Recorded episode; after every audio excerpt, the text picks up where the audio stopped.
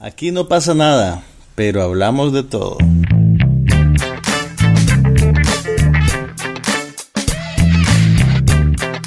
Un podcast sobre cine, TV, tecnología y todo lo demás. Ok, pues. Ah, bienvenidos a No pasa nada. Bueno, Este, nunca producimos episodio- una viñeta, pero. No, ahí está, ahí está, la voy a poner, Para tener. Ah, bueno, ah, es cierto, es cierto. Vos salías hablando. Mira, este es el episodio número 75 de No pasa nada. ¿Y el Eh, hiatus de cuánto fue? ah, Mira, el último fue año. en marzo 7 del 2018. Marzo 7, o sea, Y ahí, imagínate que hablamos de Black Panther. un año y tres meses más. ¿eh? Sí. bueno, no- sí, es que eso, eso va a tener al presidente de asesino. ¿Verdad? El genocidio. Los El genocidio sí los mejores planes. Sí, sí, Ok, portada. Dale, empecemos. Ok.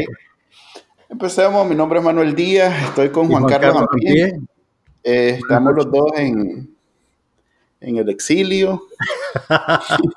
En, algún, No, no, en no. algún lugar del, del continente americano, en diferentes lugares, dos lugares diferentes. Sí, no, no, no, eso hay que aclararlo, no, no hemos visto, no estamos cerca. Tenemos ya como, ya es cierto, como seis meses, una cosa así, más. Seis meses, seis, siete, sí, seis meses, seis meses tengo de estar fuera. Ah, pues sí, llevamos como seis meses de no vernos y ya estamos los dos fuera de Nicaragua, pero como ya pasó tiempo y teníamos que, yo, yo agarré cierto tiempito de mi, en mi ocupada vida de, de 10 trabajos que tengo, decidimos hacer un no pasa nada, así que en una hora vamos a hablar de todo lo que hemos visto en el último año. Pero solo de cosas mundanas, de películas, de series, de pasta Sí, de dientes.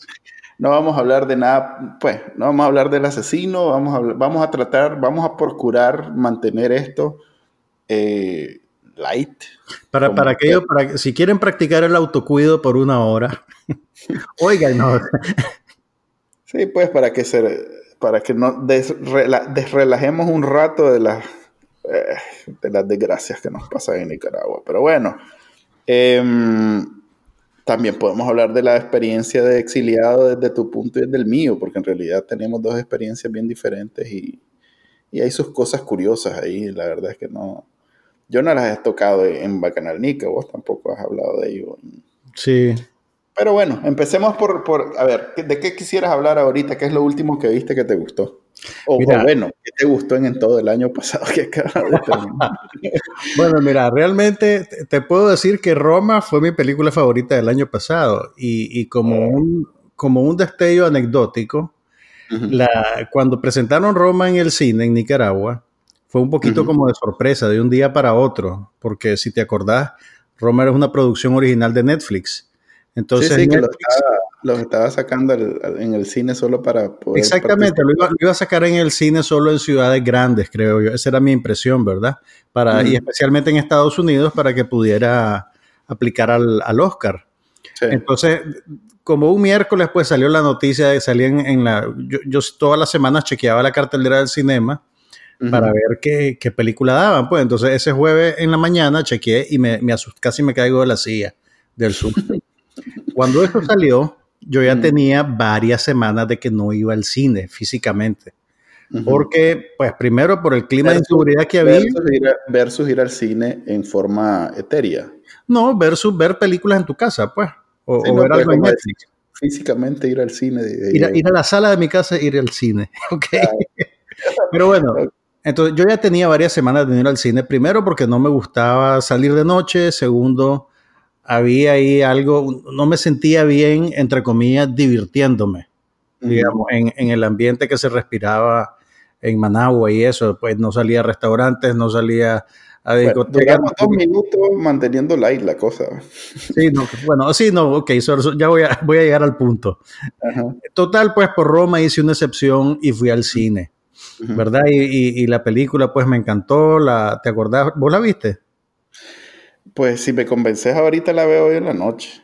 Ok, pues hay una escena en la cual eh, lo- uno de los personajes llegan por accidente a, la, a una calle de la Ciudad de México donde está aconteciendo la masacre de Corpus Christi, que sucedió en, a principios de los 70. No es Tlatelolco, es algo que sucede creo que después de Tlatelolco.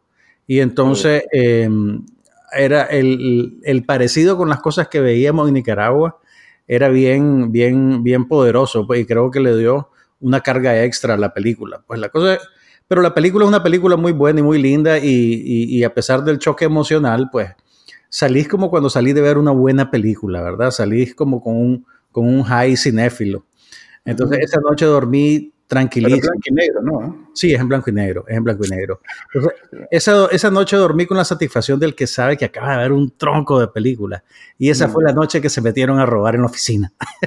ah, esa fue que les confiscaron la... Esa fue, o sea, la primera, el, el primer evento, pues que fue que se metieron y robaron gran parte de los equipos y las computadoras. Y al día ah, siguiente... Correcto, correcto, que no, y a la noche siguiente fue que se tomaron el edificio propiamente dicho. Clase ¿Qué habrán pensado? Y ay, no sacamos nada. Jálatelo. Jala, se nos olvidó el edificio. Cuando te dije que trajeras todo, era todo, brother. No era que ibas a dejar ahí.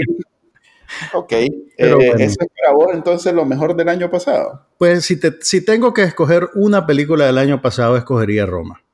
Mm. ¿Y o sea que para vos Avengers Endgame pasó de noche. Eh, pues soy un adulto, acordate. Ya soy un señor de cuarenta y pico.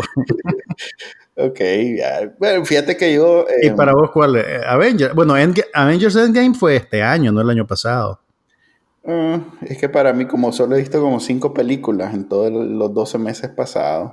Ajá. Eh, a ver, te las puedo. A ver, ¿cuáles son? De esas, cinco, de esas cinco, dos creo que vi con vos. O sea que la única que no he visto con vos ha sido o sea que en los últimos seis meses solo he visto dos películas. Ah, la puchica. Este va a ser un podcast bien corto. no, pero hay bastante televisión, podemos hablar de esto. A ver, ¿qué vi? Eh, vi, eh, bueno, Endgame, que me costó, me costó bastante y, la quería ver, ya que estaba en el Imperio, la quería ver en... En IMAX. En IMAX y que no sé qué. Es más, hay otra tecnología que, que se supone que compite con IMAX. Me metí a investigar cuál de las dos es mejor y el cine más cercano y no sé qué. Y entonces cuando ya tenía todo mi plan hecho... Se enfermó la niña. Más o menos, pues solo tenía...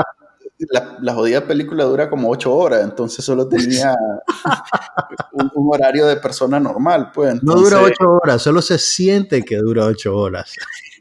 Pero entonces fui y el horario que, que, cuadraba no era de IMAX. Entonces la vi en el equivalente a aquellos cines champú del, del cinema que, que, son de viaje cuando ya la película saben que no va a llegar nadie a verla. De los chiquititos.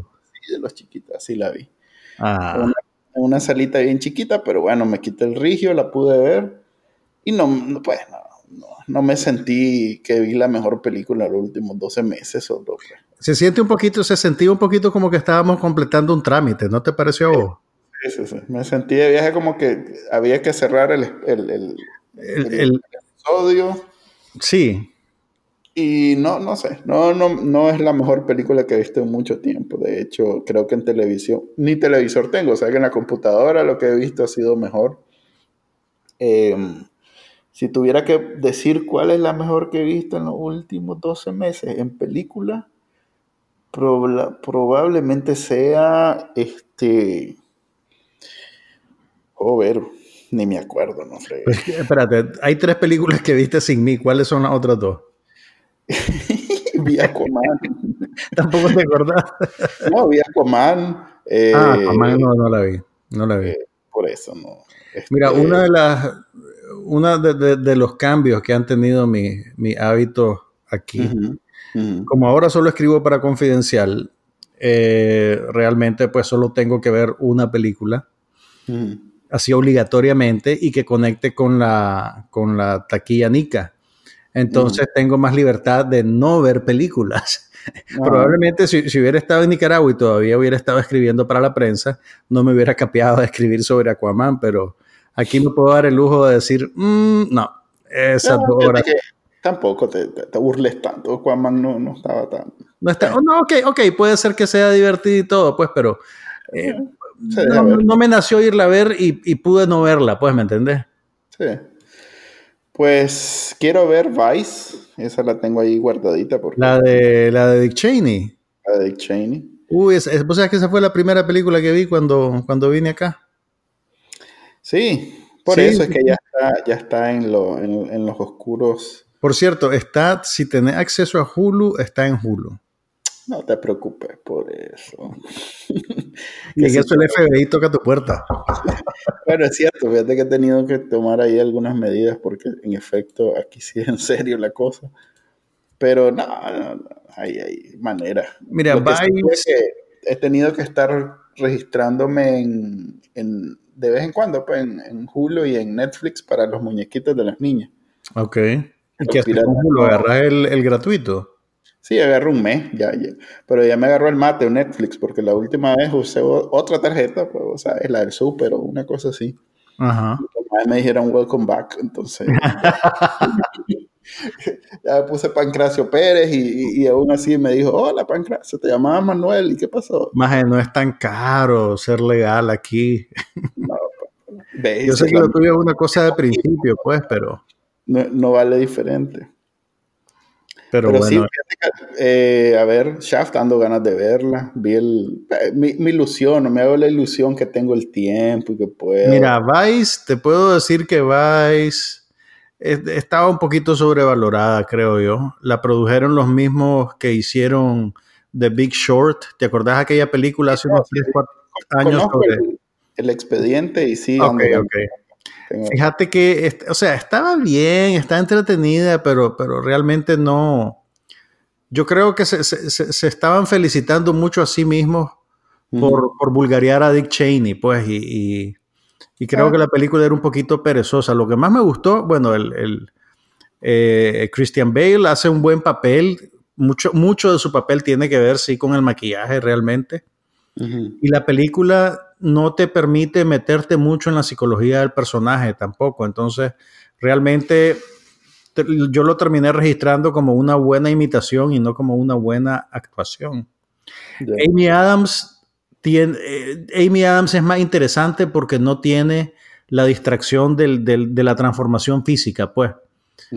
para, convertirla en la esposa de Cheney, básicamente le cambiaron el corte de pelo. Entonces, la registras como, como más humana. Eh, no, es un, no es un truco, pues, en su actuación, sino que... Eh, pues yo, soy franco, yo, para mí el, elemento político tiene mucho más valor que, que las actuaciones. Pero es que incluso, incluso el elemento político, pues, o sea, es, es meramente circunstancial, pues, o sea, es una sátira sobre cuán malo y manipulador fue Dick Cheney y, que es un mal ser humano, pero realmente no pasa de, de, enunciarte eso, pues no te dice cosas que, que, no creas ya, por así decirlo, pues. Pues eh, aparte de eso, he visto morir o o digamos terminar tres series que veía y que una de ellas pues todo el mundo la vio, de que uy, uy, uy, wow, la de Game of Thrones que... Ah, ok, hablemos del final de Game of Thrones. Yo creo que hasta mi mamá habla del final de Game of Thrones. ¿Y qué pasó? ¿A vos, te, repugnó tanto como la mayoría de la gente? ¿Cómo lo viste? fíjate que yo nunca he sido fan realmente de la serie, la veo porque eh, está bien hecha, pues hay, hay, hay, cosas que disfruto, pero no me ando tatuando el, el, dragón en el pecho. Este, eh, y me, esta creo que sería la, la temporada que más me gustó, fíjate. Este, no me digas, vaya. Sí, no, es que ya sabía que era el final, o sea que, em, digamos que el esfuerzo de estar al día con todas las tramas era, era estresante para mí. Sobre todo porque... Ahora, ¿vos la veías desde que la serie empezó a salir al aire o dejaste que se acumularan varias temporadas? Eh, creo que vi las primeras dos juntas de un solo. Y después lo que hacía era que dejaba que corriera la temporada y, la veía así como una, como una semana completa toda la, temporada. Porque, precisamente, pues, porque eso de ver un capítulo con tantas cosas sucediendo, tanta gente, y esperar una semana para ver el siguiente er, era, como tarea, pues, era extenuante. Entonces, Fíjate que a mí me pasó... al día, pues. Fíjate que a mí me pasó una cosa rara, porque yo pasé cinco años sin verla. no me acuerdo qué pasó, que al fin dije, bueno, pues voy a, voy a, voy a ponerme al día. Y entonces en un mes Vi cinco temporadas. O sea, tal vez, o sea, varias noches veía un capítulo y una semana una temporada. Y, y, yo creo que me ayudó mucho verla así porque es más fácil seguir el hilo y entender las relaciones entre los personajes y quién hizo qué, por qué. Yo me imagino que verla de, de temporada en temporada, tres, tres, meses de cada año, eh, te, te, te, obliga pues a ir a estudiar, a buscar un artículo que te recapitula porque ahora la señora queda viendo mal al fulano y todo eso. Pero eso, eso, eso me ayudó bastante y ya, ¿qué te puedo decir? Yo la disfruté, la disfruté por lo que era, pero me pasa un poquito lo que, lo que te pasa a vos, pues. Para mí no era la mejor serie de televisión, ni, ni mi mundo se detenía por ella, pero sí apreciaba las cosas que estaban bien. Algo que no entiendo de, de, esta última temporada, o sea, estoy de acuerdo en que, en que se ve que querían cerrar demasiado hilos narrativos en relativamente poco tiempo. Pero el, el, el, arco narrativo de la, de la Khaleesi, ya desde la temporada anterior se venía perfilando, porque tenías aquellas escenas que la magia donde llegaba insistía que se tenían que arrodillar ante ella, que la tenían que reconocer como reina. Ya, ya, ya, ya, ya era, el tigre estaba enseñando las rayas, creo yo, desde allá. O sea, lo que pasa es que mucha gente estaba embonada en la idea de que la Khaleesi era una líder feminista y entonces la líder feminista, la madre de los dragones, la madre búfala, sintieron que de repente en los últimos dos capítulos dio una vuelta. Pero yo, yo, sí creo que la venían construyendo en esa línea desde hace rato, pues. Tampoco era muy sutil. ese es mi punto, pues. Eh, a donde llegaba la madre. La madre es que no entraba en una pulpería y le decía a la gente, vende ni. Sí, y, pues mataba a los... Y además, eso que los dragones se comían a la gente y la madre decía, ahí se tiene que hartar. Salado. Sí, así es la cosa, y esconde la vaca, ¿no? Entonces, bueno, no sé, pues la verdad es que además que eh, te aseguro que la, la historia real en la que es basada el cuento eh, es todavía más cruda y más... Hay una historia real. Pues la historia se supone que está pensado en, la Europa de los años antes de que existiera la pólvora, pues entonces... ¿Y los dragones? Eh, pues hay, hay, una libertad creativa. Creativa, ok.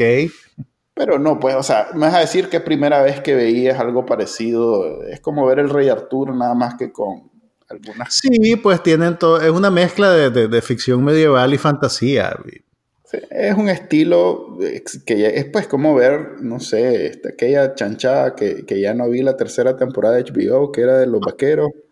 Ah, eh, Westworld.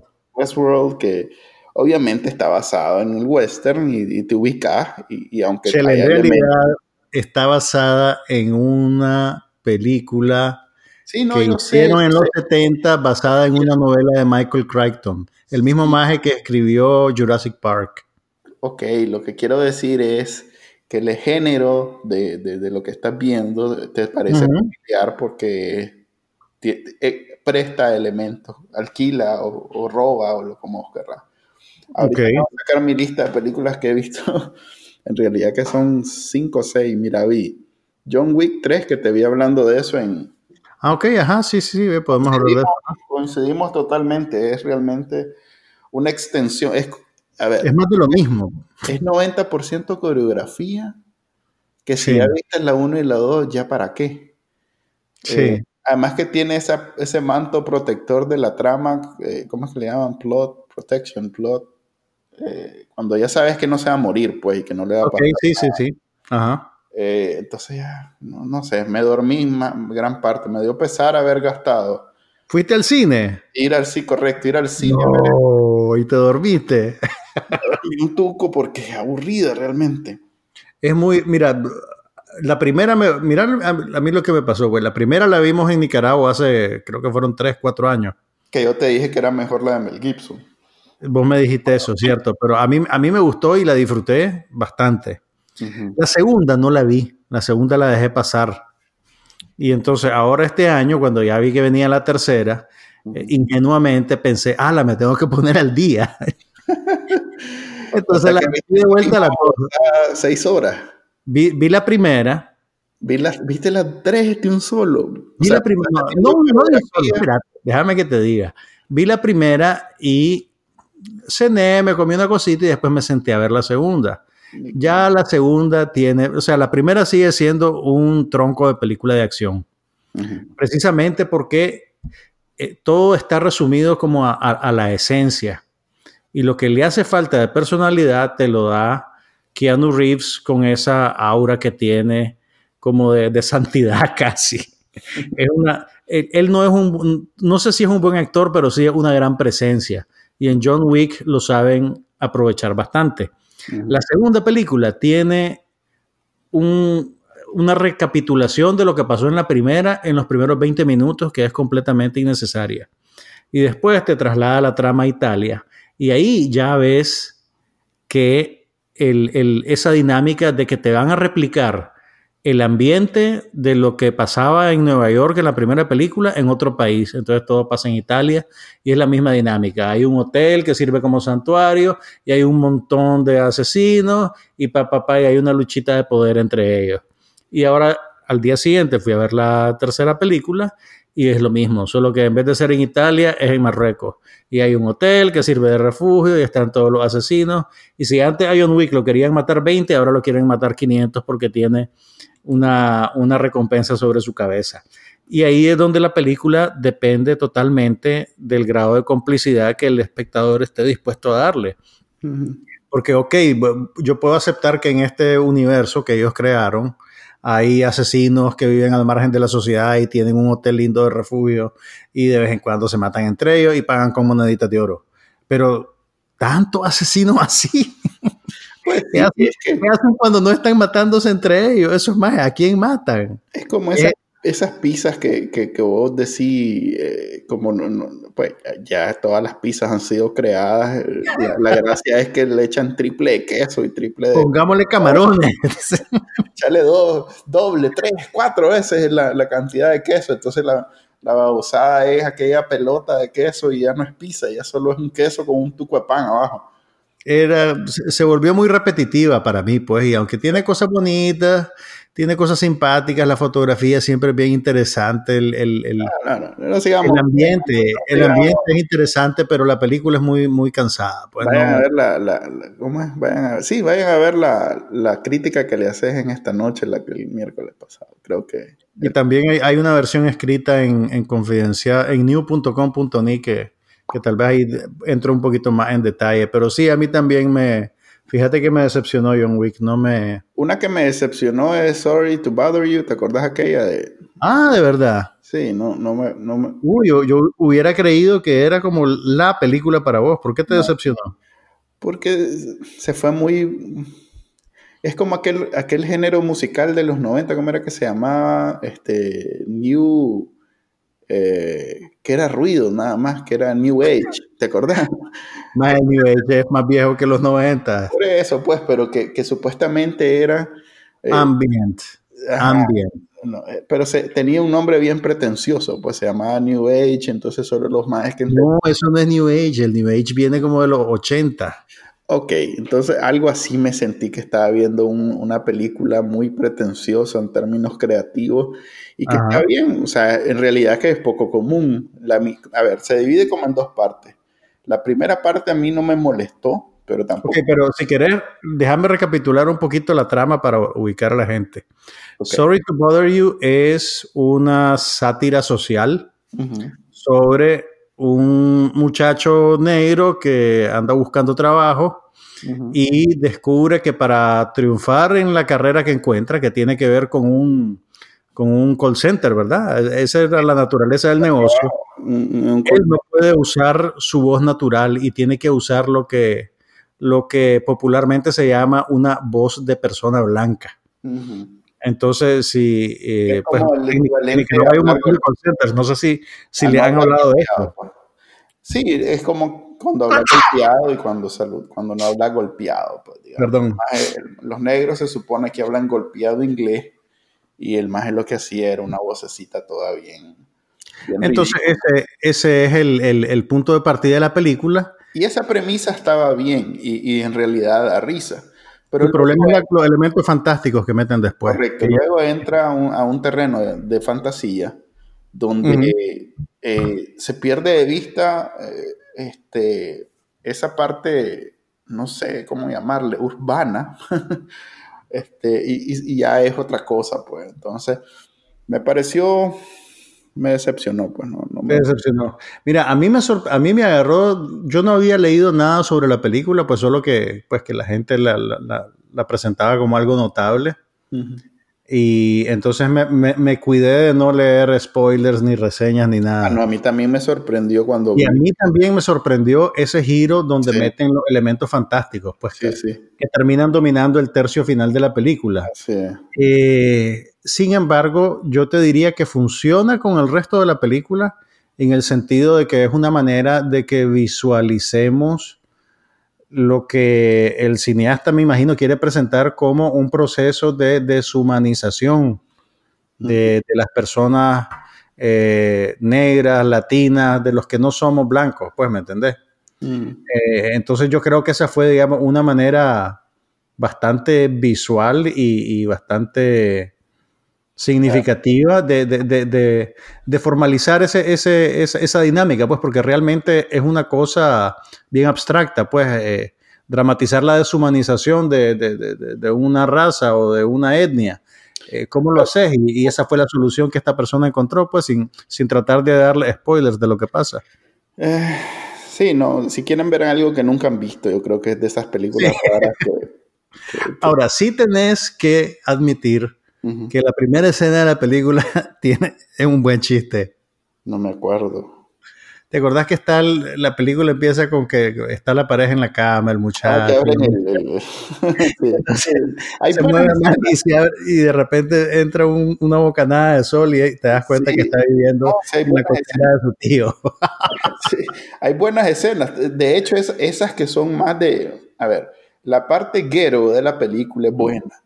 Sí. Te reí. Y, es, me obviamente, como el actor es el mismo de Atlanta, te reí porque es la misma vena de broma, pues es una broma. Sí. Son, digamos, bromas inteligentes en un género que normalmente no lo era, porque todo lo urbano, por de nuevo, la hip hop, hip hop culture de los 90 no era inteligente. Mm, era, pues era un producto de su época también. Pues yo lo disfruto y es, y es lo que me crié, pero debo decir que, digamos, este maje, por, poner un ejemplo, pues este maje de, de Childish Gambino en los 90 no hubiera pegado. Sí, sí, e, e, es, más, es más ambicioso, digamos. El, rapero más, con, con, más en la cabeza, que eran gente que solo los escuchaban los universitarios y eso, tenían incluso que, tener presencia para poder rapear, pues, o sea, no era solo aquello de que tenías que ser inteligente, también tenías que poder intimidar un poquito porque si no, no, no Mira, yo, yo, te, yo te expandiría esa caracterización no solo a la, a la comedia urbana negra, sino al género de la comedia en el cine norteamericano en general. Si vos te fijas, pues ya hay varios críticos que lo han mencionado, pero si vos te fijas, la, la, la, la, mayoría de las comedias comerciales que se han producido en los eh, últimos años, visualmente... Woody Allen, pegó en los 80. No, no, no, no, te hablo de Woody Allen, te hablo de comedia comercial. No, pues, pero Woody eh, Allen tuvo buenas películas. Pues. Exactamente, o sea, Woody Allen, por ejemplo, un ejemplo de comedia que era comercialmente viable y además era una comedia que er, eran, eran películas que te demandaban irlas a ver al cine. Lo que quiero decir es que la manera en que la comedia comercial contemporánea utiliza el lenguaje audiovisual se ha vuelto bien básica, de tal manera que no hace ninguna diferencia que la veas en tu casa a que la vayas a ver al cine. Fíjate que eh, había una discusión que tenía, este, ¿quién era? Creo que era dos más gruesos, creo que eran eh, Seinfeld con Chris Rock o algo así. Los más estaban hablando que lo peor que puedes hacer en una película de comedia es, este, verla en tu casa solo. Porque eh, es una experiencia comunal, pues. porque que se esté riendo la demás gente te, hace, te hace, te mejora la experiencia de la comedia. Te, arrastra en una ola, digamos, con el, con el efecto del chiste. carcajadas, digamos, que puedes tener con Bora, que estás viendo por primera vez, probablemente en tu casa sea menos. Así es, es una experiencia de otra naturaleza. Y el problema de las comedias actuales es que, eh, a ver, lo que te quiero decir, por ejemplo, cuando vos vas a ver una película al cine, la manera en que utilizan el lenguaje audiovisual, cómo mueven la cámara, cómo ponen a los actores, le da otro nivel de significado a la narrativa, digamos. La narrativa es la trama. El muchacho conoce a la muchacha y, encuentran un obstáculo, pero al final quedan juntos. Eh, yo te puedo decir eso y te estoy contando lo que pasa en la película, pero hay todo un nivel de información que no te estoy dando y que es lo que hace que la película funcione como película. Eh, la manera en que están visualizando ahora las comedias es, demasiado elemental y básica, tanto que se parece como al lenguaje de las series de televisión antes de que estuviéramos en esta era dorada de la televisión. Entonces no tenés mucho incentivo para, para, Ahí tengo una, porque eh, estaba viendo la lista de las que he visto y en diciembre vi... Una lista bien corta. sí, una lista bien corta. Eh, vi The Death of Stalin, ¿te acordás que hablamos de esa? Ah, ok, ajá, ajá, ajá. ¿te gustó? lo contrario, pues esa es una película muy eh, este, visual. Exactamente. que, bueno, no sé si vamos a hablar de Chernobyl hoy, pero eh, imagínate que compite con el nivel de Chernobyl en términos de lo que ve y es una comedia. Exactamente. Eh, es un buen ejemplo. es un buen ejemplo de una comedia que funciona como película. Sí. ¿Me entiendes? Y que, y que utiliza los recursos del cine para, para, crearte una experiencia completa que trasciende simplemente el efecto de los chistes, pues. ¿Me entendés? más, esta eh, me sirvió de catarsis verla en, diciembre, lo contrario de lo que estaba hablando de Roma. Porque es la ridiculez de, del, del, del, ¿cómo se llama? Del gran líder del pueblo, de los pobres, de, de lo que vos querrás. Para, para, ubicarlos, La muerte de Stalin es una película, es una comedia que produjo el mismo creador de la serie VIP, que ahorita se me escapó el nombre, es un inglés que se llama... Ay, espérame, David ¿Cómo se, llama? ¿Cómo se llama? David Schneider. No, no es David Schneider. Espérame, ya te voy a decir. Ya te voy a decir. La, película es sobre los últimos días de Stalin. Y a pesar que es comedia, hace un esfuerzo por verse muy realista y, y hay producción. Armando Iannucci. Armando Iannucci. Pues. Armando Iannucci, que suena italiano, pero inglés y también tiene una serie que se llama The Thick of It, que tiene que ver con la política en Inglaterra y que también es una comedia más o menos en la vena de, de VIP, de la serie de HBO. He tratado de verla, el primer episodio, pues he tratado de verlo como tres veces. ¿Y qué pasa? Es muy denso, es muy insiderish de Inglaterra. muy seco. O sea, no, no empezás como en VIP, pues que desde la primera escena te estás cagando la no, no, es mira, así. mira, puede ser que, que, primero que tenés que tener mucho conocimiento de la política inglesa y segundo, tal vez VIP es un trabajo más maduro, pues porque ya lo hizo más adelante en su carrera. Sí, por supuesto que lo es, de hecho acá terminó, lamentablemente. Pero la muerte de Stalin pues, es una sátira sobre lo que pasa en el círculo íntimo de poder de Stalin cuando, cuando se muere. Mira, yo vi, yo vi esa película en abril del año pasado, justo antes de que, de que empezara, el, empezara el, genocidio, por así decirlo. Y ya desde ese entonces se, sentía bien familiar, te digo. Pero fíjate que ese es el punto. Es, es obviamente sátira, pero, viviendo en, en, Nicaragua el año pasado, eh, habían chistes que no daban, o sea, no eran tan exagerados, pues. No, no eran, no eran exagerados. O sea, habían partes donde, porque es toda la burocracia peleándose. Eh, yo, el día que se palme el asesino, Masacrín, vamos a, vamos a ver algo bien parecido en el frente de Sí, eso, eso, pensé yo cuando estaba viendo la película. Yo decía, esta dinámica va a ser lo que, lo que nosotros vamos a, van a, vamos a ver cuando, cuando, estos señores se, se, mueran, pues, ¿me entiendes? Porque tarde o temprano les va a pasar. Pero, pero sí, vale la pena que vean la muerte de Stalin, definitivamente, a como le den lugar. Y vos sabes una cosa, eh, casualmente, ahorita me acaba de llegar la película, porque en un arranque de, locura la, compré. Pero hace 20 años hay un director ruso que se llama Alexei German. ¿Compraste un disco o compraste una versión? No, compré un DVD. un Blu-ray, pues. Mira. Hay, un ruso ahorita que debe estar empacando un DVD y dice, hay un man No, ya lo tengo, ya lo tengo. No, es una edición, la editaron aquí. Lo que te quiero decir es que es una película que es más o menos la misma trama. Se llama Krustaliov My Car. O sea, como que le decía a un maje que se llama Krustaliov, tráeme mi carro. Y es una, estaba, o sea, el, el, título está inspirado en una anécdota que dicen que eso fue lo que dijo uno de los lugartenientes de Stalin cuando le dijeron que Stalin se había muerto el maje pidió la llave de su carro para ir a la casa de Stalin, a su dacha, y constatar lo que había pasado. Pero este Alexei Germán hace unas películas súper barrocas, y entonces es como el viaje de este maje, cuando, se da, pues, cuando le avisan que Stalin se murió, y cómo toda la dinámica del poder empieza a desgranarse y a convertirlo a él en una víctima. Entonces, es, es, una de esas películas corales con un montón de actores, con un montón de personajes. Estoy preparándome psicológicamente ya para sentarme a verla, pero, pero está supuesto a ser un tronco de película, pues. Si tuviera que resumir para que hablemos algo de televisión, las, las tres películas de que vi, las tres películas que más me gustaron fue y eso que vi hacer un recorrido, pues vi, vi Bird Box, aquella de, de Netflix. No, ah, esa no la he visto. No te perdés de nada. También vi bueno, ya dije Aquaman, vi MIB, esa la vi la semana pasada. Ay, no te creo, hiciste eso. No.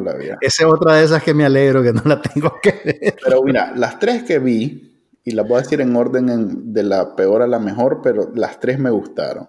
Debo decir que eh, esta la acabo de ver hace poco, eh, Always Be My Baby, My, my Maybe. My Maybe, ajá. Esa es la comedia de Netflix. Sí, está muy buena, sobre todo ahorita que acabamos de hablar de Keanu. Ajá, ajá. Ah, ah, bueno, él sale, ¿verdad? Sí, sale como él mismo. Sí, sí, sí, sí, sí. Ah, bueno, mira, te, recomiendo que veas en Netflix los especiales que hizo la protagonista de, esa película, esta Ali Wong. Sí, las dos, los dos majes son. ¿Los dos están los viste? No, no, no los he visto, pero sí sé que la maje es, cómica. Y esa maje también es de la guionista de eh, Fresh of the Boat. Sí, me imagino porque el maje también. Pero bueno, esa está bien. Eh, me gustó. Eh, y, debo decir que me recordó también a la, a la otra asiática de Crazy Rich Asians esa no la he visto todavía. ¿No la has visto? Es muy bonita. Y tiene un mensaje, eh, o sea, es una comedia romántica y nadie espera mucho de una comedia romántica. Eh. tiene algunos mensajes muy interesantes sobre este, los asiáticos que debo decir me sorprendieron encontrarlos ahí, pues, planteamientos que he escuchado en discusiones de, de fondo que, nadie se imagina que van a aparecer ahí, pues. Entonces, esa es como la segunda que he visto y a ver, las dos son, son protagonistas asiáticos. Y la mejor que he visto en los últimos, yo que soy padre de dos niñas, Captain, Marvel, la, Ah, sí, sí, sí la vi, la vi, la vi, la fui a ver al cine y me, o sea, me gustó, me parecía que, era una buena película de Marvel, pues, ¿me entiendes? No, eh, Tenía cositas interesantes, bien juguetonas. Eh, Te digo, por ejemplo, cuando casi toda la película, las canciones que utilizan son canciones de los, de los noventas y casi todas son, todas son interpretadas por mujeres. Hasta que llegan a la escena en la cual la capitana Marvel se encuentra con el ser superior que es interpretado por Annette Bening. Y entonces la, la Annette Bening está oyendo en un disco Come As You Are de Nirvana. Y esa es la primera vez, cuando ya estás como dos tercios adelantado en la película, que sale una canción con una voz masculina. Tomás la pasearon ahí, hubieran puesto un cover con una voz femenina para que pegara con el, todo el tema de empoderamiento de la película. Muy buena, sí, muy buena sobre todo. Pero estaba bien, pues, estaba bien. A mí no, no, pues, me pareció que estaba bien. Las tres películas más bonitas que he visto en los últimos 12 meses. Te felicito, Manuel, tu, tu, tu rango de... Pues he visto... Ya es como de 0.30. 6, 7, 8, 9, 10. Imagínate que vi Peppermint, basura de película. Esa tiene como tres años. Pues la vi hace poco porque estaba con el rigio. Y la que vi la semana pasada, que, que, me gustó, pero yo sé que no es una cuestión de, es un gusto adquirido, digamos, es la de, la de, ¿cómo se llama? La de la Jennifer Aniston con Ah, la de, la de Adam Sandler. La de Adam Sandler, la Murder Mystery. ¿Qué es Murder Mystery, algo. no, no, no lo he visto, pero los de Netflix tienen ahí una. No, no la vi. No, Una estadística búfalas para ellos. Pues dicen que es la película que más se ha visto en Netflix en todos los tiempos. Si te gusta Adam Sandler, te va a gustar. Me gusta Adam Sandler en las películas de Paul Thomas Anderson, Chele. Mm, entonces no te va a gustar porque esta es de viaje el ¿Cómo es que se llama? El Happy, Happy Gilmore Production de, de viajes. Mira, ahora, lo, mira, he visto bastante más películas que vos. Yo sé, pero hablemos de televisión. Solo, solo déjame, déjame eh, esta última, pues que la, la, tengo fresquita porque la vi ayer. Hay una película nueva de Jim Jarmusch. Jim Jarmusch es uno de los grandes directores de cine independiente gringo que surgió en los 80 eh, en Netflix Latinoamérica pueden ver una película que él hizo que se llama Only Lovers Left Alive, que es una película de vampiros, pero al estilo de Jim Jarmusch, que son películas bien idiosincráticas, bien bohemias, alternativas, bien interesantes. Eh, él hizo, además de esa, acaba de hacer este año de estrenar una de zombies que se llama Only, eh, ¿cómo es que se llama? The Dead Don't Die, los muertos no mueren. Eh, mira, como son géneros populares, yo creo que son buenas puertas de entrada a las películas de este maje, pues, pero no es, no es lo que se esperan, pues, del, género y de lo que hace con ellos. Pero hablemos de televisión, pues. ¿Qué, es lo que más te ha gustado de lo que has visto? He visto un montón de cosas nuevas que no le... Algunas las terminé, pues me puse el día porque eran series que ya tenían rato. Por ejemplo, una que se llama Future Man, está bien. Ajá, me acuerdo, me acuerdo que vos le recomendaste esa hace, hace tiempo. Vi True Detective, la, tercera, mm, no sé. No la he visto. No, es, no es mejor que la primera. Vi el final de VIP, de, Big Bang Theory y de, pues ya hablamos de Game of Thrones, pero vi, VIP me dio mucho pesar, se mantuvo muy bien, debo decir que eh, en ningún momento sentí que la estaban arruinando con otra temporada. E, excelente la última temporada. Eh, me recordó mucho, ¿te acordás de Idiocracy? Eh, ah, sí, sí, claro que sí.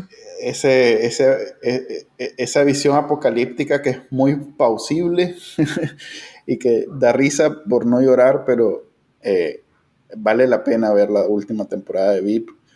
Este, excelente las dos. bueno, Big Mount Theory solo eh, son 15 minutos, creo que vale. Ya eran los últimos capítulos, solo de 15 minutos de, de ¿cómo se llama? De risas grabadas, entonces es relajante, pero no. Solo duraban 15 minutos los capítulos. así, loco, fíjate que no, no pues, ¿Qué es eso tanto? Yo lo veo. Qué raro. Yo lo veo sin anuncio. y eh, solo duraban, eran 15 minutos de anuncio. No, pues, sí, correcto, 15 minutos eso dura, eso dura un capítulo de, Big Bang Theory, pero ya acabó, pues. Y hacen más reales que todas las de, todas las de, bueno, no. Billions está muy buena, la temporada está excelente, no ha terminado. Eh, me, lancé una que es bonita, una que se llama Shit's Creek. Eh, ah, esa, tiene su culto, tiene bastante gente que la sigue. Sí, es una canadiense. y este año creo que es el último. Sí, Está bien, me puse el día, vi tres temporadas, la vi al suave como en un mes, dos meses. Después, obviamente, vi Chernobyl hasta, hasta la Ana se moría por ver eso, fíjate que... No la he podido ver, vos no sabés. creo. No. Ahí la, ahí la tengo en, lista, pero no, no, no he encontrado el tiempo para verla. Que, honestamente, he estado viendo más películas que series. Es una monstruosidad de serie. ¿Cuántos capítulos son? ¿Te acordás? Agarra desde el primero, creo que son seis. Pero desde el primero estábamos pegados, no Y como era HBO, tenías que verla pues semanal. Entonces era, era bien, bien, pues no estoy acostumbrado. Ya no estaba acostumbrado a que te dejen en suspenso una semana. Era, era bien, bien complicada la espera. Este, eh, muy buena, muy buena. ¿Vos te, acordás de cuando, no, tal vez estabas muy chiquito, pero te acordás en los 80 de aquella campaña para consumir papas? Sí, vi la discusión que hiciste de las papas rusas. Fue una pregunta inocente, yo solo quería pero ya ver no si las mataron porque eran radioactivas las, las papas. Por eso, por eso las donaron, pero sí, eh, el, el, nivel al que están por esto, esto combina bien con eh, la, la, muerte de, de, la película de Stalin. La muerte de Stalin porque es dos ejemplos. Y sabes, ¿sabes cuál también combina bien? Aquella que vimos del asesino, aquel drama policíaco ruso, que era película también. ¿Te acordás que lo vimos? Que, que los maes los echaron preso y todo a los policías, porque en la, Rus en la Rusia de, de en, bueno, en la, en la URSS de, de de los 80. Ajá, ya, me acuerdo, ya me acuerdo, sí, que era con, con, con, este maje ahí, con Venom, con el que sale en Venom, con Tom Hardy. Con Tom Hardy, que, que, lo, que no podían haber asesinos, entonces... Este, Ajá, entonces, en Rusia no podía haber un desastre nuclear. Ajá, igual, no puede haber un desastre nuclear y entonces los majes no, no tomaron precauciones y Casi y ahí no te vaya. el, el, la víctima 44, Child 44 se llama en inglés esa película. Y ahí es como en Nicaragua, que el, cuando, cuando hubo aquella explosión en la carretera norte fue un meteorito. Sí, pero pues, vos ya sabes que en Nicaragua. En Nicaragua no puede haber un buzón de armas cerca del aeropuerto que nos obligue a perder la licencia de aeronáutica civil. Pero, pero en Nicaragua no. Nadie está esperando. Lo que, no, lo, lo que quiero decir es que es la misma relación del poder con la verdad, ¿me entiendes? Pues sí. Cualquier, cualquier... Una pequeña diferencia que Rusia sí tiene. Pues sí, pues mi punto es, pues cualquier, cualquier acontecimiento que vaya en contra de, de la historia que querés proyectar, tenés que negarlo o, convertirlo en otra cosa.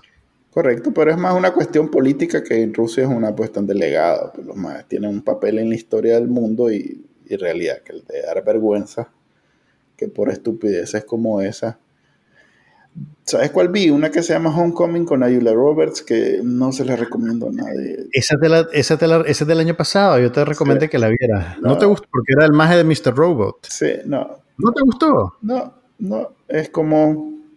¿Cómo es? Como, como eso.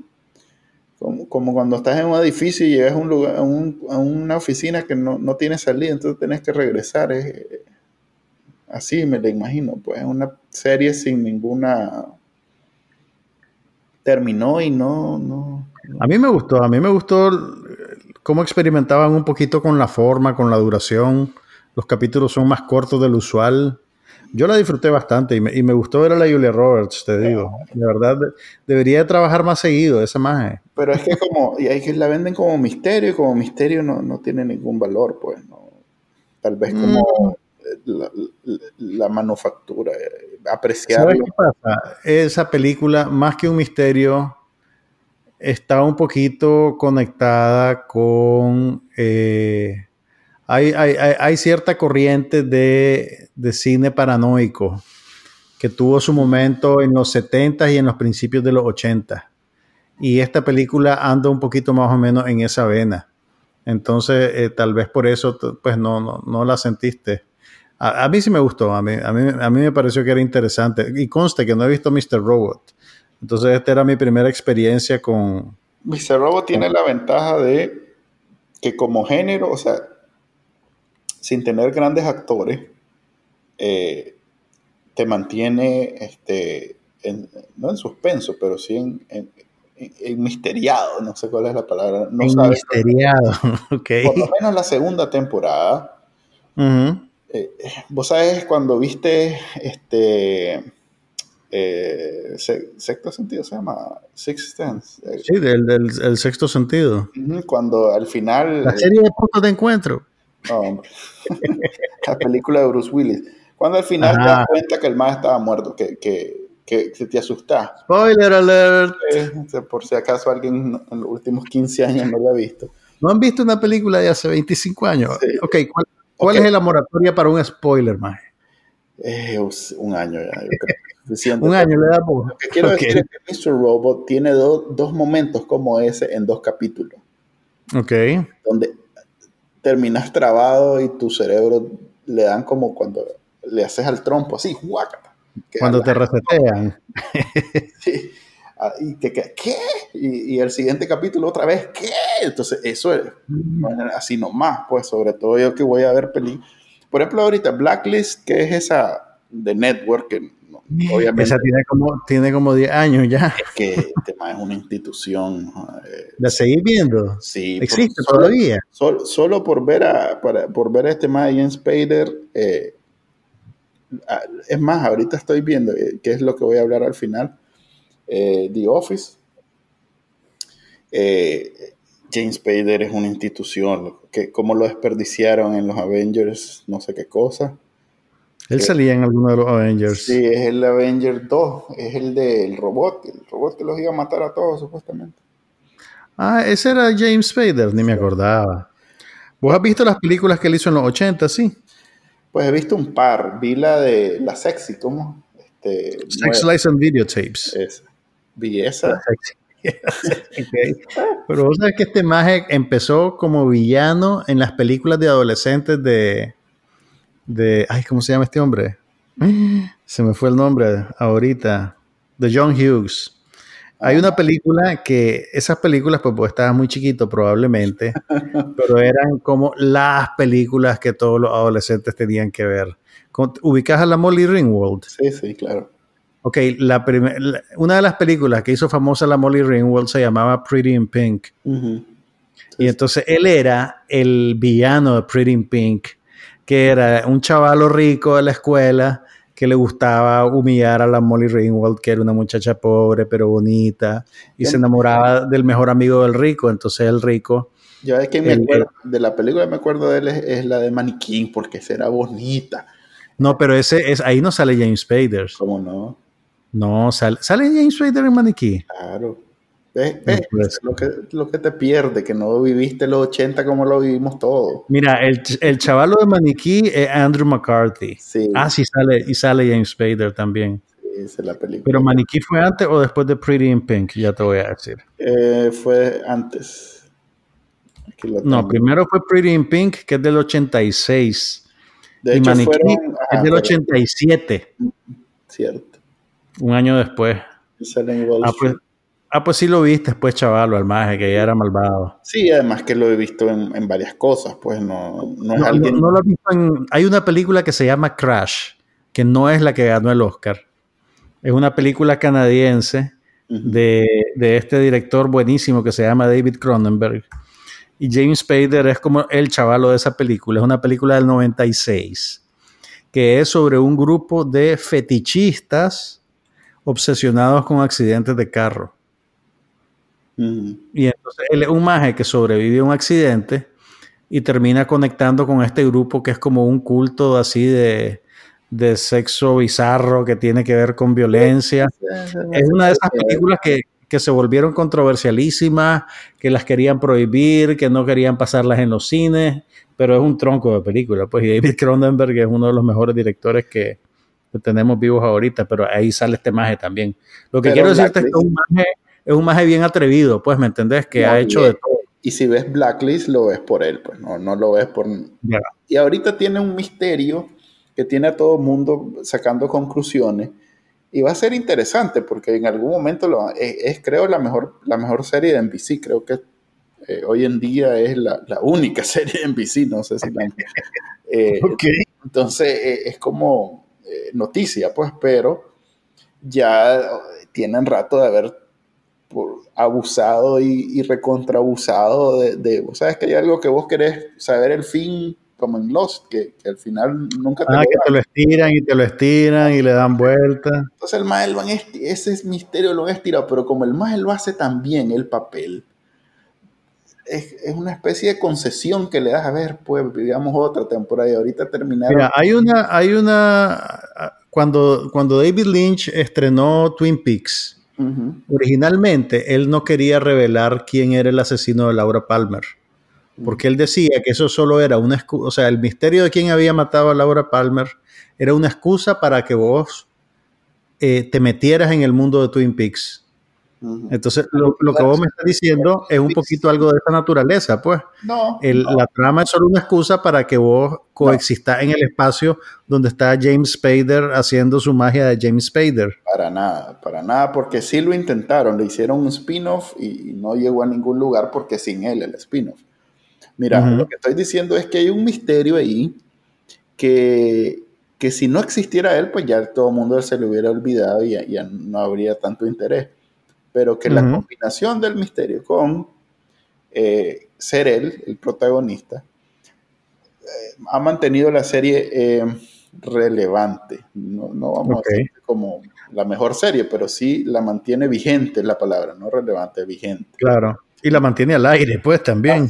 y son siete temporadas en NBC, pues no. no, Aclarame una cosa, esas son temporadas ¿Son como las temporadas clásicas de 19, 20 episodios o son temporadas de 10? No, no, no, completas. 22 episodios por temporada. A la puchica. O sea que llevan 140 y pico de episodios. Sí, sí. Bueno, llevan 6 y mm, le falta, pues ya va a empezar las 7 creo que ahora en, después del verano. Pero sí, yo creo que ya deberían, porque te, te, acercan nomás, te acercan, te acercan, te acercan y otra vez. Ya déjenlo ir. Pero bueno, es un placer ver al maje. Y luego, eh, The Good Fight está muy buena, sobre todo porque la combinan con acontecimientos eh, políticos. Fíjate que yo ya meto en el mismo paquete a The Good Fight que a los programas políticos que veo. ¿Qué estás viendo ahorita de esas cosas? Pues además de Bill Maher, y John, eh, John de ¿cómo es que se llama? John Oliver. Eh, ok. With Tonight. Eh, esos son los dos que veo regularmente. Eh, ya no veo diario el, el Daily Show. Mm-hmm. Eh, este maje de, de, de Trevor Noah se, se, expandió, ya no es solo política, es también pues comedia, es, es, más ligero el programa, entonces no. Mucha farándula. No, ni siquiera. Yo tengo no verlo, la verdad. Pero sí, a veces veo así segmentos, pues porque todavía lo sigo en redes sociales, entonces de pronto sale. definitivamente lo mejor que ha salido en televisión los últimos meses ha sido Chernobyl, por, mucho, eh, la de última temporada de VIP, este, y ahí muere. Eh, ¿No estás viendo The Handmaid's Tale? La tercera temporada que está ahorita a la mitad. Sí, eh, la estoy viendo hoy al día, es súper intensa, pero ya sabes, pues no, no, no es, pues no. Eh, ¿Vos vas al día? Estoy al día, me, hace falta ver creo que los últimos dos capítulos, pero te digo, es una... ha, sido una, experiencia rara. A mí me pasa lo, siguiente con esta serie. Yo ya había leído el libro original de, Margaret Atwood, que es básicamente la primera temporada. Entonces ya la segunda temporada es, totalmente una digresión eh, sobre, lo que, sobre lo que era la novela, pues realmente, ¿me entendés? Y se vuelve una narrativa un poquito más convencional. Eh, mientras estaba la segunda temporada al, corriendo, antesito de que empezara la segunda temporada, fue que empezaron los eventos de, de abril en Nicaragua. Y te diría que realmente ver una serie sobre un sistema totalitario y represivo mientras estás viviendo un sistema totalitario y represivo es una experiencia bien rara. Pero no, fíjate que a mí me sirve de, de, de, ¿cómo decirlo?, de, antídoto o de medicina. Porque es la resistencia ante las más adversas condiciones imaginables. Y, y eso es lo que, con, a ver, lo que, lo que dirige a la serie. O sea, la serie no es solo como esas series que, pasan en, esos canales que veía la niña. Me acuerdo que era, ni siquiera eran series, eran, eran de esos reality shows sin que son, de verdad, algunos son más ficción que otra cosa, pero que eran un reality show donde salió una pobre mujer que le había dado cáncer, sida, estaba era le decían, hoy vas a ser la reina por un día y le daban una canasta básica. No, era más bien eh, como, como alguien que esté en las malas puede estar mucho peor. Pues eh, Y hay un canal, hay varios canales que se dedican a eso, básicamente. horror! Sí, son horribles, son horribles. Y ahí sí no, si fuera así la serie, yo definitivamente no, no, le, no le entraría. Pero creo que lo que la mueve es precisamente como eh, en una situación tan, o sea, imposible, porque no, no, hay manera de sobrevivir y, de y ver algo bueno. Ahí sigue la magia dando la lucha. y hay, tiene victorias la magia. Y, entonces cada vez que la veo yo, hay, obviamente hay capítulos donde pierde todo. La, la cachimbea, le quitan al niño, le, la, vuelven a cachimbear y, y, es todo negativo, pues pero hay capítulos donde la madre saca algo, una ganancia, vos sabes, de esas chiquititas, chiquititas, chiquititas. sí, dale, decía, si está mal, está haciendo huevo.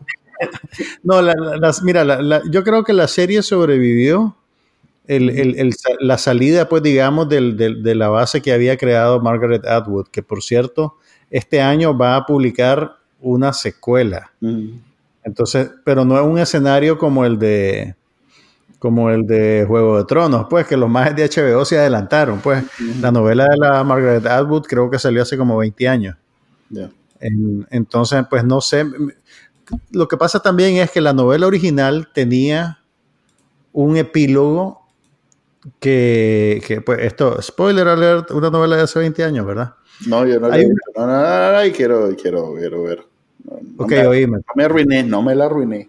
No, no te la estoy arruinando porque el epílogo sucede como 200 años en el futuro. Ah, ok.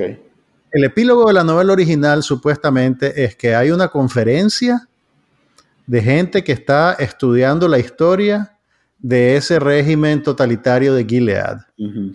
Y entonces todo lo que la novela te ha venido contando en primera persona a través de la voz del personaje de Offred es rescatado de unos cassettes que ella grababa. Oh. Entonces, en el epílogo, pues están en la conferencia y te dicen, pues encontramos los cassettes que no sé qué, que no sé cuánto, y el régimen de Gilead duró tanto tiempo más, y papá, papá, papá, y no sé qué. Fíjate que ahorita, ahorita están entrando un terreno eh, interesantísimo porque yo me pongo a pensar desde la primera temporada, ¿por qué el mundo acepta todo lo que está pasando en Gilead? Y es que los maes se quedaron con todo el, armamento de Estados Unidos. Mm, ok. O sea que. Spoiler alert. Pues. Eh, Ahora, acordate, y acordate también que la epidemia de esterilidad es en todo el mundo, no es solo en Estados Unidos. Ah, en la segunda temporada hay un capítulo en el que la visita la embajadora de México. ¿Te acordate de eso? Sí, sí. Y entonces a la embajadora de México la llevan a una cena, creo que era en la casa de los Waterford, o en un, en un salón, en un hotel, un lugar, una casa así de esa inmensa. Y entonces de repente abren una puerta y salen corriendo todos los niños que han nacido en, el último año, una cosa así. Y entonces la mujer empieza a llorar porque ella misma, pues en México, tienen el problema de que los niños dejaron de, de concebirse, pues. Ahorita, la, epidemia de esterilidad es en todo el mundo, pues tanto así sabíamos después de la segunda temporada. Y ahorita es eso lo que estoy aprendiendo, pues que los más... ahí vas a ver, bueno, no te la cuento. Ok, ok, entonces traten de ver si pueden The Handmaid's Tale, la tercera temporada está ahorita corriendo y pues no sé si le va a servir de escape del régimen totalitario, pero es un régimen totalitario de otra especie. Sí, no es para cualquiera en realidad, no, no es para cualquiera. Pero sí, sí, ¿sabes para quién es interesante? Eh, sobre todo porque en, este, en estos últimos dos capítulos no viste que bautizaron a la niña. Eh, sí, sí lo vi. Creo que ahorita hay un capítulo nada más que no he visto. Ok, entonces vas a ver cómo eh, eh, eso que te último ahorita es en el último. Pero lo que te digo es interesante porque en toda la, toda la serie, de alguna manera le vas agarrando temas a la religión, ¿verdad? Pero los más hacen este, la separación entre el, fanatismo y lo que hoy en día y, y en el mundo normal conocemos como el cristianismo, el judeocristianismo, moderado, pues ese es donde vos decidís y nadie te impone. Entonces, es un contraste interesante dentro de ese contexto que, antes de ese momento yo no lo había visto en la serie. Pues yo creía que en, general había una, especie de, de repulsión por todo lo religioso y en realidad no es así, pues a pesar de todo. Quiere decir que la podemos ver con la abuelita. Ese capítulo sí. Solo es. Es más, yo creo que como ya han dejado de violar a la pobre mujer. Oíme, tal vez han dejado de presentártelo en cámara, pero el sistema sigue siendo el mismo. No, a ella específicamente no la siguen violando porque está con ese maje que, que no le interesa eso el sádico ese de... de, Ajá, sí, el, el, que es el economista de Gilead. El, líder economista, pero está interesante. La verdad, a mí me gusta, no es para todo el mundo, pero a mí me gusta. Por último, Ajá. por fin, porque pues tiene que ver con si te consideras fan de la comedia de televisión, hay así como unos cuantos, este, eh, no sé, eh, hay unos cuantos que tenés que a fuerza ver y el único que me faltaba era The Office. Y como la había tratado... ¿La versión original inglesa o la versión gringa? la versión original inglesa son como tres capítulos nada más. La voz es bien atrevido, porque si sos fan de la comedia tenés que haber visto Monty Python. ¿Ya viste Monty Python? He visto capítulos de Monty Python. Y ahí también he visto capítulos de Eduardo II y no por eso siento que... ¿Ya viste Absolutely Fabulous? No he visto, pero bueno, a ver. Las sitcoms, a ver, ¿qué quieres decir de The Office? Las sitcoms de los 2000, The Office es de las que tenés que ver. Eh, la primera, creo que hasta como la tercera temporada realmente me sentí que estaba viendo algo con placer. O sea, después de cuarenta y pico de capítulos. No, mira, la primera temporada creo que 10 capítulos, la segunda ya son 20 y pico. Ajá. Sí, como después de 30. como después de 40 ya me dio risa. Eso. Mira, la inglesa son solo, eh, creo que son dos temporadas y cada temporada es de seis capítulos. Así que tiene a su favor la brevedad.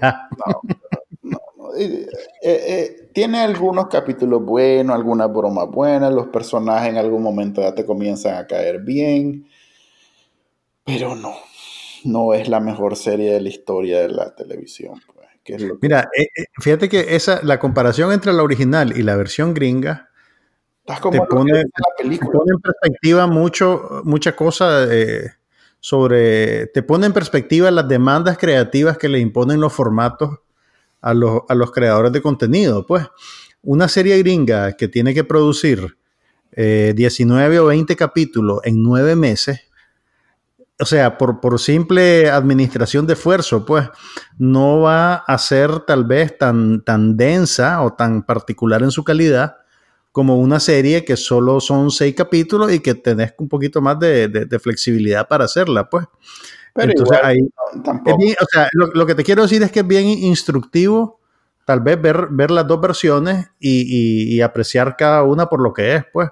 Pero igual. Pero sí tenés que invertir más tiempo para ver la gringa, obviamente. igual hice el esfuerzo de ver la, versión gringa y, la versión inglesa y tampoco me costó un montón ver la mitad del primer capítulo.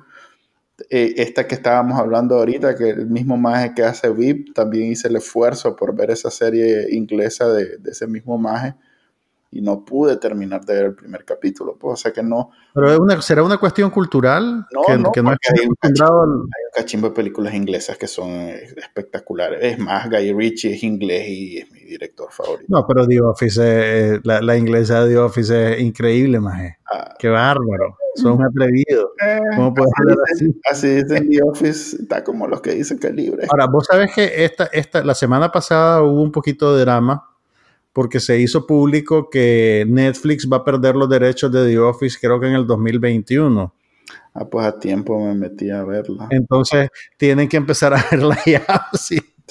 Porque aparentemente NBC Universal ya va a lanzar su propio eh, servicio de streaming, entonces, que yo creía que era Hulu, pero bueno. la cosa es que Netflix va a perder Friends y va a perder The Office. Es que en Hulu entonces, todo. En Hulu están metidos todos los canales y las productoras. Pero Menos Disney. Disney no está en Hulu. ¿Cómo no? No, pero, pero Disney va a sacar su propio servicio este año. Se va a salir, pues, pero sí está en Hulu. Todo sí, ahorita. Creo que ABC es de Hulu, ¿verdad? Eh, o, perdón, Hulu es de ABC, están ellos ahí, ¿no? Sí, por eso te digo, Hulu es una intención de competir con Netflix cuando Netflix tuvo éxito de las que ya existían, pues de las televisoras dijeron, ok, todos juntémonos y hacemos uno propio. Creo que el único grande que no está en Hulu es este, eh, no, Fox no es, pero creo que CBS el único grande que no está en Hulu. es que CBS tiene su propio paquete. Pero ya vino, su, vino CBS. Su CBS All Access. De hecho, en Estados Unidos si querés ver The Good Fight, solo lo puedes ver en CBS All Access. Ajá, más o menos. Y la serie nueva de Star Trek, la que estrenaron creo que el año pasado. También. Esa también en Estados Unidos solo está en CBS All Access. Sí. Oh, bueno. ya tenemos una hora casi.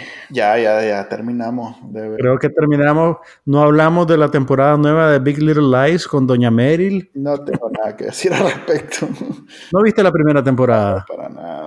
No veo dramas de esos de, la vida real y esas cosas. Eso no es de la vida real, maje. Pero viste Chernobyl. Eso sí es una El drama de la vida real. Eso sí. ¿Sabes qué? Chernobyl, ¿te acordás del maje de ¿cómo se llama? De, de Mad Men. Jared Harris, el de Mad Men. Sí, ese más... Que es, el chavalo de Chernobyl. Sí, pero hay una... A ver, de hecho en el primer capítulo, como cuando... La broma es esta. Los más necesitaban a un más que se suicidara y dijeron, ¿quién se suicidó bien en, televisión? El chavalo de Men. Porque el más tiene ya dos escenas icónicas en, en una serie así importante donde termina suicidado, de, colgado de una, de una, puerta. Se quita la vida. Sí, Jared Harris. Oye, me acabas de hacer un spoiler como triple, más que cubre como tres series diferentes. Si ya lo viste, Chernobyl. No, no te estoy contando nada en Chernobyl. La verdad es que Chernobyl, así te la cuente completita, igual va. No, no, yo sé, yo sé. Además, ya, ya sé que hubo un accidente nuclear. Sí, por eso, pues. Como, como Roma, cuando vi Roma, me acuerdo que me vivía jodiendo que no me cuenten cómo termina, no me cuenten cómo. bueno, Chile, fue divertido después de un año y tres meses. Eh, un minuto y once segundos, una hora y once minutos. Pasamos. Ojalá no, ojalá no nos tardemos un año en hacer el próximo. Ojalá. ¿Sabes cuál viene? Que me dijiste que ya no iban a tener y, viene. ¿Qué? ¿Cuál? Divorce de HBO. Sí, una es la tercera y última. Yo, yo no sabía que la estaban haciendo. Sí, eso es una, una, bonita sorpresa. La van a estrenar ahorita, creo, el jueves. Y no hablamos, ¿sabes qué? ¿Sabes qué? Pero es que ya me, ya me da miedo recomendarte cosas inglesas porque ya vi que, que no, no, no, no le entramos a eso. ¿Cómo no? Pero hay una que se llama Fleabag. Sí, le vi como cinco capítulos a la primera y no, no me cuadró la más. Bueno, ahorita está la segunda y está buenísima. Le, pero están echando muchas flores a la más. ¿Sabes cuál está buena? Si, si aguantás. Una que se llama Claws, que es, bien rara. O sea, a ver, no. no ¿Cuál es esa? Es una, peli, es una serie de TNT Ajá. de una magia que corta uñas.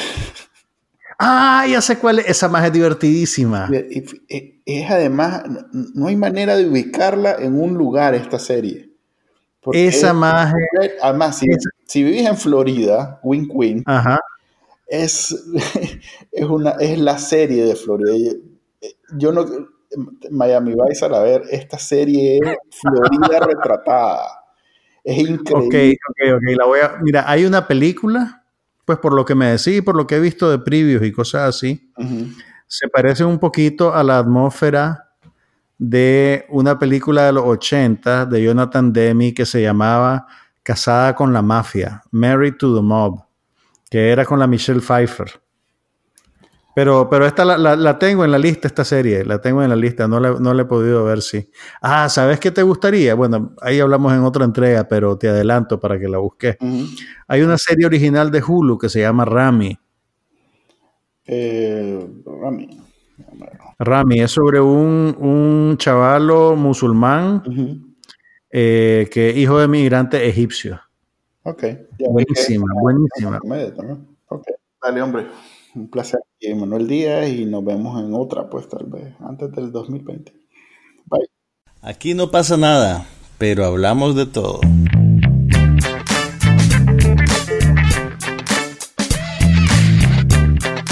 Un podcast sobre cine, TV, tecnología y todo lo demás.